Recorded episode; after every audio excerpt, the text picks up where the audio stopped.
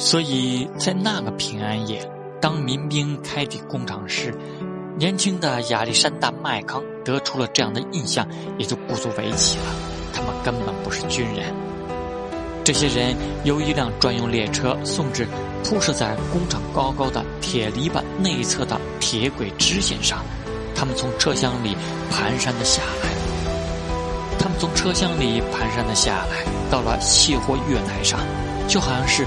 各有各自出门目的的普通旅客一般，他们军容不整，有的没有系上纽扣，有的上下扣错了，好多人光着脑袋，把军帽也丢了，几乎人人都戴着各式各样的大象小帽，形状非常可笑，一点不像军人。那么他们的军官怎么样呢？他们的上尉是俄亥俄州格林菲尔德的邮政局长。他们的两个中尉是格林菲尔德银行信托公司总裁的一对孪生儿子。邮政局长和总裁在本地被州长效劳过，这就是州长的酬吧。这三位军官则又将上士中士的职位委派给为他们效劳过的人。至于小兵们，都是普通的选民，或者是选民的儿子。他们能做的不过是高兴起来，对他们的上级表示一下轻蔑或者承诺，使他们的日子不好过一些而已。这种情况大概会世代相传下去。在库页霍家桥梁与制铁公司的卸货月台上，老丹尼尔·麦康终于憋不住，向身边一个悠哉悠哉地吃着东西的士兵问道：“这里谁管事？”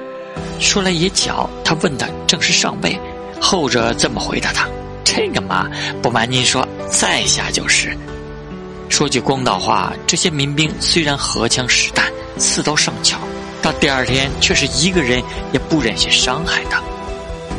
他们在一个闲着的机器车间里扎了营，睡在机器中间的过道里。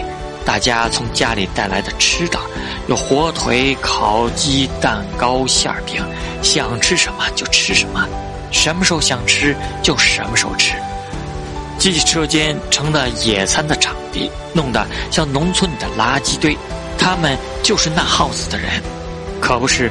至于老丹尼尔·麦康和他的两个儿子，那天晚上也在厂里过夜，在钟楼下面，他们的办公室搭了行李床。